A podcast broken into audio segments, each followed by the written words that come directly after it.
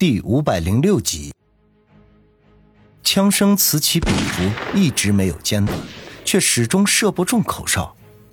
而口哨伴随着躲避的动作，已经飞快地向路边的白色路虎靠近。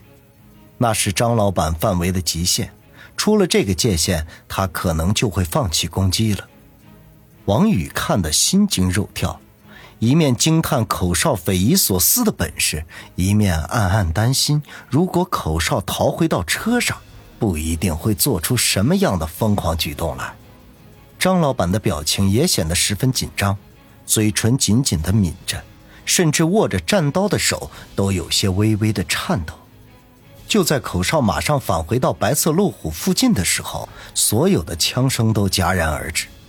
张老板吐了口气，喃喃地说道。计划失败，纵虎归山呐！口哨缓缓地站直身体，用手指了指张老板和王宇，然后竖起大拇指，反转向下，打开车门钻了进去。王宇表情一垮，无奈地摇头。事已至此，他们只能等待暴风雨的来临了。没想到，就在这个时候，轰隆一声巨响，口哨开来的那辆白色路虎骤然发生爆炸。爆起一团火光和浓烟来，王宇再次目瞪口呆，提着的心终于落下，愕然地看向身边的张老板。张老板也同样吐了口气，露出一丝自得的坏笑来：“哼，幸好我算无一策，留下暗招啊！”你在他车里安装了炸弹？王宇不可思议地问道：“没错，我算定以口哨的本事，狙击手肯定搞不定的。”所以兵行险招，预先做了准备。张老板缓缓的说道：“可是以口哨的精明和阅历，你的人是怎么当着他的面装的炸弹呢？”王宇好奇的问道。张老板嘿嘿笑道：“ 谁说要当着他的面了？那炸弹是他先前派的那两个人来的时候安装的。其实啊，我也是在打赌，如果口哨不开相同的车来。”那就没有任何的意义了。不过呀，我断定他肯定会开相同的车来，因为据我收到的消息所知，这辆白色路虎是他的最爱，每次出手的时候都会开过来。王宇愕然无语，心说：到底是张老板诡计多端，还是口哨的一个小习惯坏了他自己呢？这种事情啊，还真的很难判断。哎，你会不会觉得我很卑鄙呀？张老板望着燃烧着的白色路虎，问道：“王宇挠挠头。张老板的做法的确有些见不得光。他口口声声讲规矩，实际上却是最先破坏规矩的人。不过，为了对付口哨这种狠角色，不用点非常手段是肯定不行的。非常之事，用非常之法，也无可厚非。”他犹豫了一下，还是如实的把自己的想法说了出来。的确有点卑鄙，可是总比与天一堂正面开战要好得多，至少不需要做出那么多无谓的牺牲。张老板看了王宇一眼，赞许的点了点头，说道：“我爷爷曾经跟我说过，话语权永远都是掌握在胜利者的手中。哼，不管你用了什么方法，只要取得了最终的胜利，就没人会嘲笑你，他们只会崇拜你、仰望你，视你为英雄人物。”甚至你的那些卑鄙的手段都被他们当作运筹帷幄、算计无策。我今天干掉了口哨，相信君悦旅馆的名声将比以前更胜十倍。说是因祸得福也不为过呀。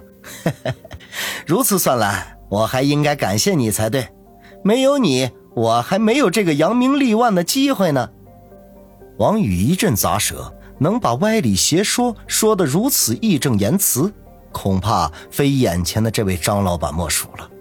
不过他的内心深处竟然隐约有几分赞同。不择手段又怎么样？只要笑到最后，那才是最后的胜利者。这时候，光头二人组从旅馆里并肩而出，两兄弟不约而同地摸着大光头。小强啧啧地说道：“嘿，刚才被炸死的那位，难道就是令人闻风丧胆的杀人狂魔口哨？”哈哈哈！我看也没什么了不起的，还不是被炸成了一团火花？啊！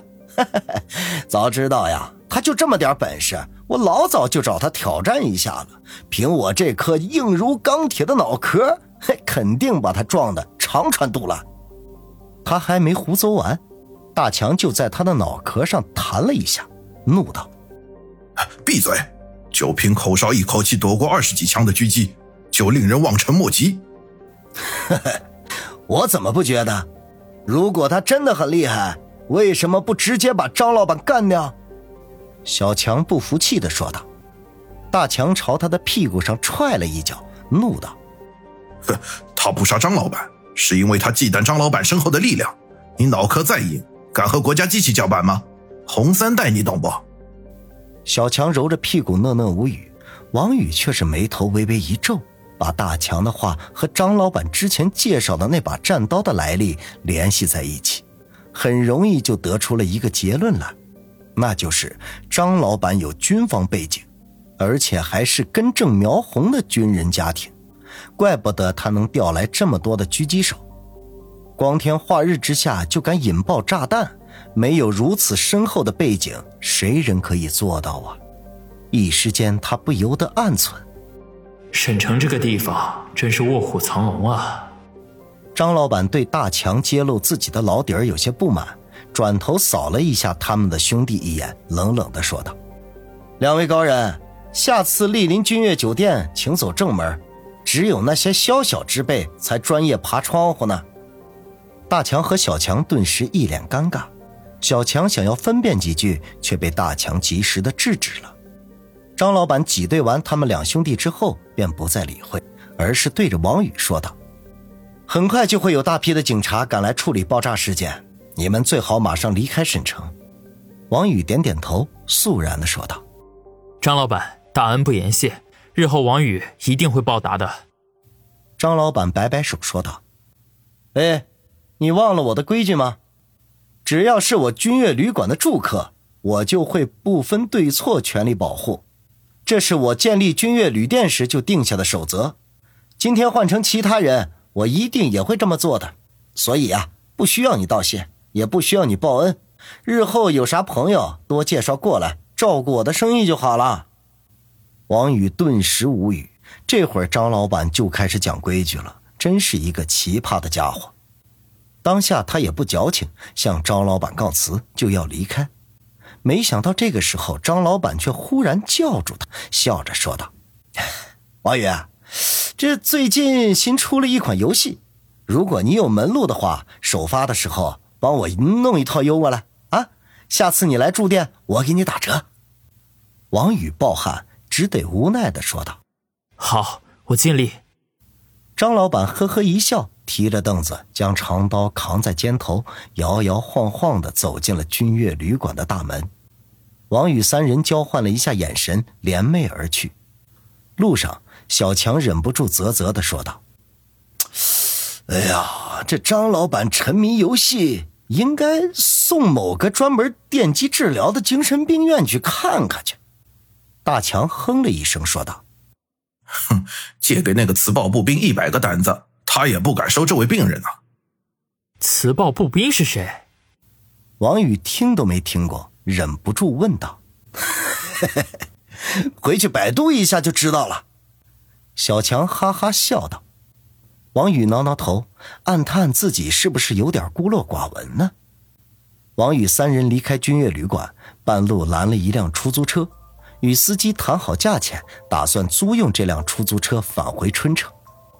那出租车司机见是三个男人，心中有些忐忑，开始并未答应，还是小强大方的拿出十张百元大钞交给司机，说是预付一半车费，另外使对方安心，他还主动的拿出身份证交给对方检查。